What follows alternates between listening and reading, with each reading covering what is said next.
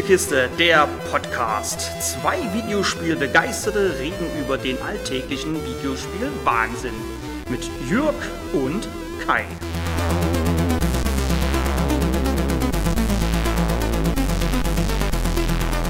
Die Siberia Adventure Spiele haben bei Fans seit jeher ein Stein im Brett. Die Teile 1 und 2 zu ihrer Zeit wunderschön anzuschauen und die surreale, durch viele mechanische Skurrilitäten einzigartige Welt ist das große Alleinstellungsmerkmal der Siberia-Reihe. Mit dem vierten Teil, Siberia The World Before, hat uns der 2021 verstorbene belgische Comiczeichner und Autor Benoit Sokal ein wunderschönes Abschiedsgeschenk hinterlassen. Benoit Sokal war bei allen Teilen der leitende Entwickler und durch seinen Hintergrund als Comiczeichner vor allem für den einzigartigen Look der Spiele zuständig. Das merkt man The World Before wieder sehr deutlich an. Doch der Reihe nach.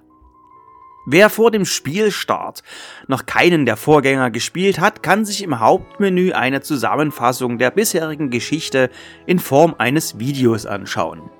Gut so. Schließlich erschien Teil 1 bereits im Jahr 2002.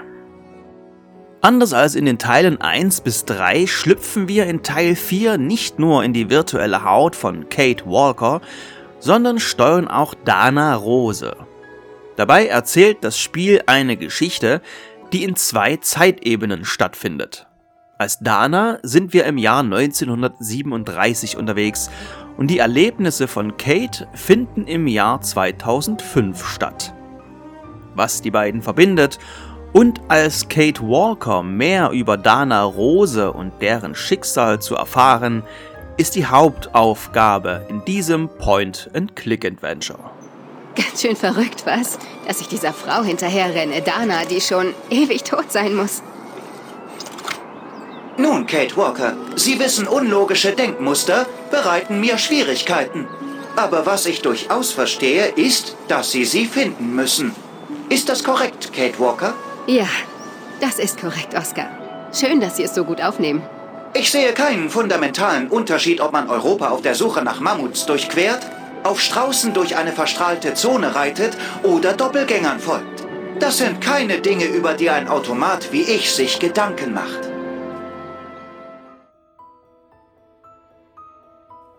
Wie eben gehört, stößt Oscar, ein liebgewonnener Nebencharakter der Reihe, wieder zu Kate, deren Suche nach Dana sie in die wunderschöne fiktive Stadt Wagen in Ostertal führt. Die Steuerung zweier Hauptcharaktere löst das Spiel durch die Tatsache, dass wir je nach Kapitel nur eine der beiden Damen steuern. Denn die Geschichte des Spiels ist streng linear und nur an zwei Stellen im Spiel können bzw. müssen wir für die Lösung eines Rätsels direkt zwischen den beiden hin und her schalten und wechseln auch so direkt die Zeitebene. Der Rest des Spiels findet dann eben im Jahr 1937 oder 2005 statt. Als Dana müssen wir so zu Spielbeginn beispielsweise ein mechanisches Orchester in Gang bringen. Haben wir das geschafft, wechselt das Spiel zu Kate Walker, die aus einem Gefangenenlager befreit werden muss. Habt ihr diese Aufgabe gelöst, geht es im nächsten Kapitel weiter. Dabei wechselt der Titel nicht zwingend und kapitelweise zwischen Kate und Dana hin und her. Es kann auch sein, dass wir zwei, drei Kapitel lang nur Kate spielen neue Hinweise über Dana sammeln und erst in einem weiteren Kapitel wieder die Kontrolle über Frau Rose bekommen. Ein schönes kleines Nebendetail ist das Tagebuch von Kate Walker, welches nicht nur als Inventar und Dokumentensammelsorium herhält, sondern auch Berichte von einem gewissen Nick Kentis enthält. Dieser Privatdetektiv ist auf der Suche nach Kate Walker und erzählt in Briefen und Telegrammen, was er bisher erreicht hat, wen er befragt hat, dass er mal wieder Kate Walker verpasst hat, ihr aber knapp auf den Fersen ist. Eine kleine Nebengeschichte im Spiel quasi, die man fast als DLC umsetzen könnte. Doch nicht nur diese Berichte fassen das bisher Geschehene zusammen. Wer wie ich auch mal längere Spielpausen bei einzelnen Titeln einlegt, wird den Ladebildschirm zum Spielstart zu schätzen wissen. Denn auch der fasst die bisherige Geschichte kapitelweise zusammen. Neben der großen Aufgabe, die Zusammenhänge beider Frauen aufzudröseln, erzählt das Spiel noch eine weitere, recht düstere Hintergrundgeschichte. Denn bei 1937 sollte es bei einigen schon klingeln und ja, Siberia The World Before behandelt auch die Schrecken des Zweiten Weltkrieges. Es setzt uns nie die Pistole auf die Brust oder zeigt die Grausamkeiten und Gräueltaten explizit, aber es verheimlicht auch nichts. Beziehungsweise nicht ganz, denn statt den bösen Nazis oder einfach Deutschen sind es hier die braunen Schatten, die auch ein anderes Symbol auf der Armbinde tragen. Aber der Vergleich ist jedem Spieler bzw. jeder Spielerin sicher sofort klar. Doch kommen wir mal zu dem Wichtigsten, den Rätseln. Und die sind, nun ja, mal so und mal so. Mal finden sie überhaupt nicht statt und eure Hauptaufgabe besteht nur darin, ein Stadtviertel zu verlassen. Geschafft? Zack, die Story geht weiter, die nächste Zwischensequenz kommt. In diesen Momenten fühlt sich Siberia streckenweise wie ein Telltale-Adventure an – aber natürlich gibt es auch richtige Rätsel und das sind manchmal kleine, recht simple Aufgaben, bei denen ihr nur logisch kombinieren müsst. Manchmal sind es aber komplexere Maschinen. Maschinen, die immer mechanischer Natur sind und die, für die Siberia-Reihe üblich, natürlich aus der berühmten Automatenfabrik Vorarlberg stammen. In den Rätseln habt ihr jederzeit Zugriff auf eine Hilfefunktion. Hier kommentieren Kate, Dana oder Oscar das Geschehen und sagen euch, was noch fehlt oder wo ihr eventuell etwas übersehen habt. Leider fehlt eine für meinen Geschmack viel nützlichere Hilfefunktion, nämlich eine simple Hotspot-Anzeige. So habe ich das eine oder andere Mal einen Automaten nicht starten können, weil ich einen kleinen Hebel übersehen habe. Nervig. Zu den normalen Hauptaufgaben kommen noch kleinere Nebenaufgaben. Hier müsst ihr manchmal ein Viertel nur weit genug erkunden oder einen Platz für die sogenannte Introspektion finden. Hier sinnieren die Charaktere über das Kommende und bereits Erlebte. Es ist, als hätte das Bild mich erwählt. Es ist wunderschön hier. Doch ich weiß nicht, was mich hier erwartet. Aber es kommt mir richtig vor. Keine Ahnung warum. Ich meine, warum bin ich mir so sicher, dass die Berghütte etwas mit dem Bild zu tun hat? Vielleicht bin ich nur eine hoffnungslose Optimistin. Oder eine verirrte Träumerin. Gibt wohl nur einen Weg, das herauszufinden. Soundtechnisch gibt es bei dem Spiel nichts zu meckern. Vor größeren AAA-Produktionen muss sich der Titel nicht mehr verstecken und es trifft mittlerweile auch auf die Grafik zu.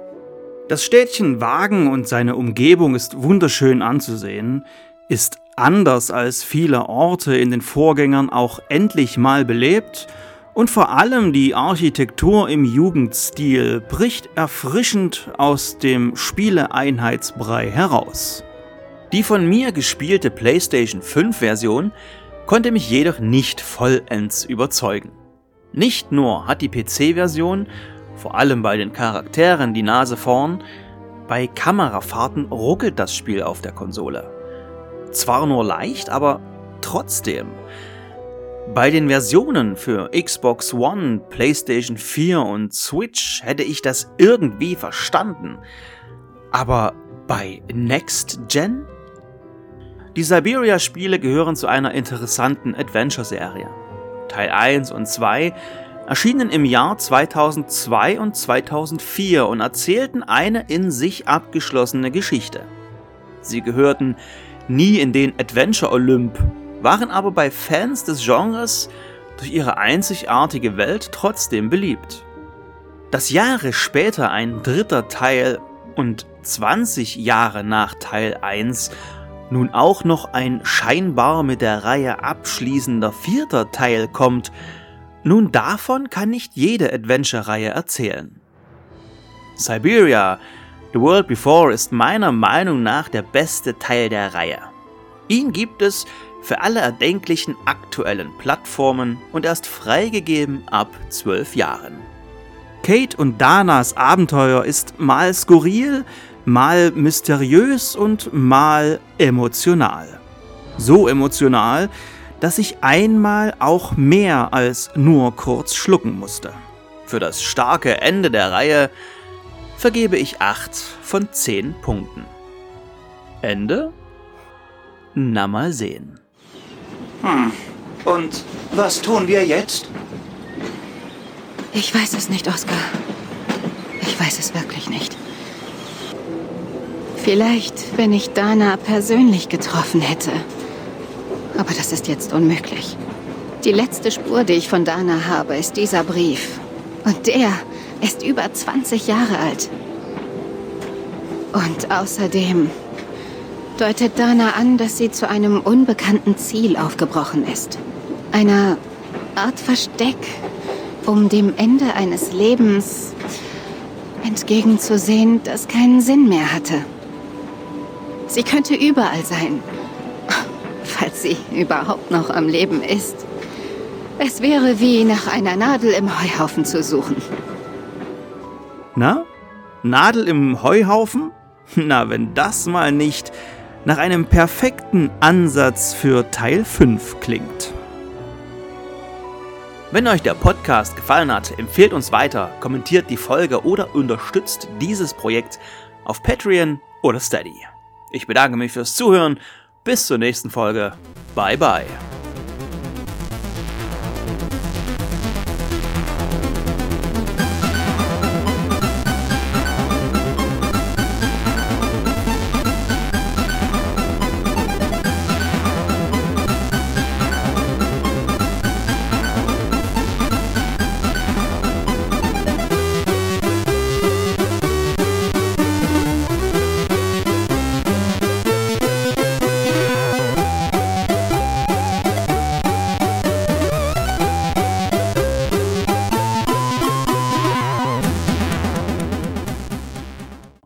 Als, als, als Dana müssen wir so zu Spielbeginn beispielsweise, äh, beispielsweise.